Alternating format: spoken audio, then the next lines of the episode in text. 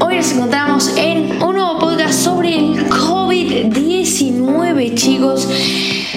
Algo que está rondando mucho por los medios, por las noticias, hasta por los memes, te diría. Y no, chicos, no es porque ascendió Alberto, es porque antes de todo decirles que ya les puedo promocionar mi podcast de un poco de todo, por solo 3 dólares, incluye 3 promociones dentro de 3 podcasts más todos los links en la descripción, chicos. Así que para que ya no sabe de esto, ya se entera de que ya te puedo promocionar, así que contáctame con, les voy a dejar acá igual el link, el mail en la descripción a jubilardebons.gmail.com para contactarme, se los voy a dejar en la descripción, no importa. Em, hoy vamos a hablar sobre el COVID-19 y la posible, no digo que sea la vacuna, pero es la posible vacuna, el COVID-19. Todo empezó cuando Bill Gates y su, fundación decidió tratar de parar el coronavirus a nivel global. Esto, todos chicos, lo que están viendo es lo que me contó mi mamá. Em, yo lo escribí, así que bueno. Posiblemente esto no va a ser nada fácil teniendo en cuenta, obviamente, em, teniendo en cuenta que es a nivel global, o sea que es una enfermedad a nivel global, que no es una enfermedad que digamos está solo en un país puntualmente. Entonces es un gran problema. Lo que hizo resumidamente eh, a nivel y un poco argentino, o sea, comentándole un poco más a lo argentino, es que fue pagarle millones y millones de dólares a grandes científicos del mundo. Em, dentro, de, dentro de ellos un argentino, que todavía no tengo información. Eh, entre todos tenemos que estar, o sea, lo que dijo Billy Gates cuando pagó a todos estos, es que entre todos los científicos tienen que estar unidos, que creo que eso es lo más importante, pero para hallar, la cura, una persona no, no puede hacer la cura solo, o le va a tardar más, como dice el gran inventor, dos mentes piensan más que una. Eso es la, resumidamente. Em, la, posible cura em, consta en la sangre, o sea, cuando un paciente conlleva el coronavirus que no tiene desarrollados anticuerpos, em, en cambio, algunas personas que ya anteriormente han desarrollado la enfermedad del coronavirus podrán llegarlo a contener. O sea, los pacientes que ya tuvieron coronavirus podrían llegar a tener el anticuerpo para que les proteja del coronavirus y no tener más coronavirus. Entonces lo que hicieron es hacer varios análisis y estudios médicos de sangre, obviamente, para ver dónde se podía extraer ese anticuerpo. Y descubrieron el plasma.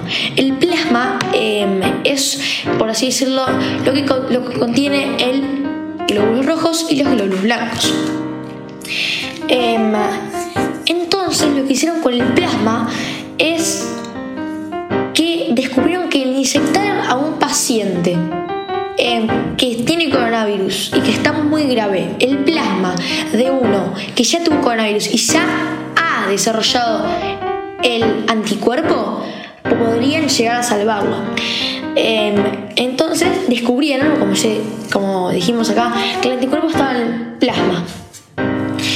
Eso sí, hay varios riesgos. Según la página web de MyLook Clinic, los riesgos de trasplante de plasma podrían ser reacciones alérgicas, ya que obviamente si yo extraigo un órgano de uno y lo coloco en el otro no va a tener el mismo funcionamiento que si es el mismo. Podría generar alergias, eh, podrían generar daño a los pulmones y dificultad para respirar si esto, o sea, todo es, si esto no fuera así. Se, se inyectarían, imagínense la cantidad que tienen que inyectar. Ah, estamos hablando de 2 litros de sangre, lo que conlleva el cuerpo. Em, y también podría contener transmisión de infecciones, incluyendo el B, un VIH y hepatitis B y C o sea, podría llegar a transmitir infecciones, ya que la cantidad de plasma es mucho. Entonces, eh, la verdad que esto ya como no tiene, no tiene, no tiene un sentido. Antes del procedimiento, vamos a hablar de los procedimientos ahora.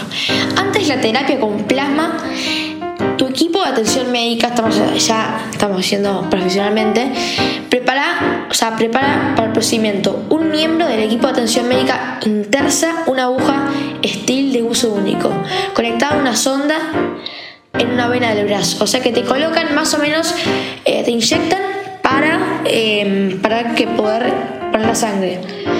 Em, cuando llega el plasma, la bolsa estéril de plasma se conecta a la sonda y el plasma sale en las bolas en gotas. Es como cuando vos te colocan sangre. Eh, hay muchos pacientes que les faltan hierro, entonces vos te, te cuelgan ahí, te colocan, te pinchan y te inyectan el hierro. Bueno, esto es lo mismo solo que con el plasma, o sea que no tiene diferencia. Solo que, obviamente, si esto no fuera posible, asumiría riesgos. Por eso que hay que tener, em, hay que tener conciencia en todo esto, lo del COVID-19. Y ya terminando, después del procedimiento, em, como esta terapia todavía no ha aprobado, te vigilarán muy bien, muy de cerca después del procedimiento con plasma de... Te, vigilan muy bien, porque esta, esta cura todavía no se ha aprobado.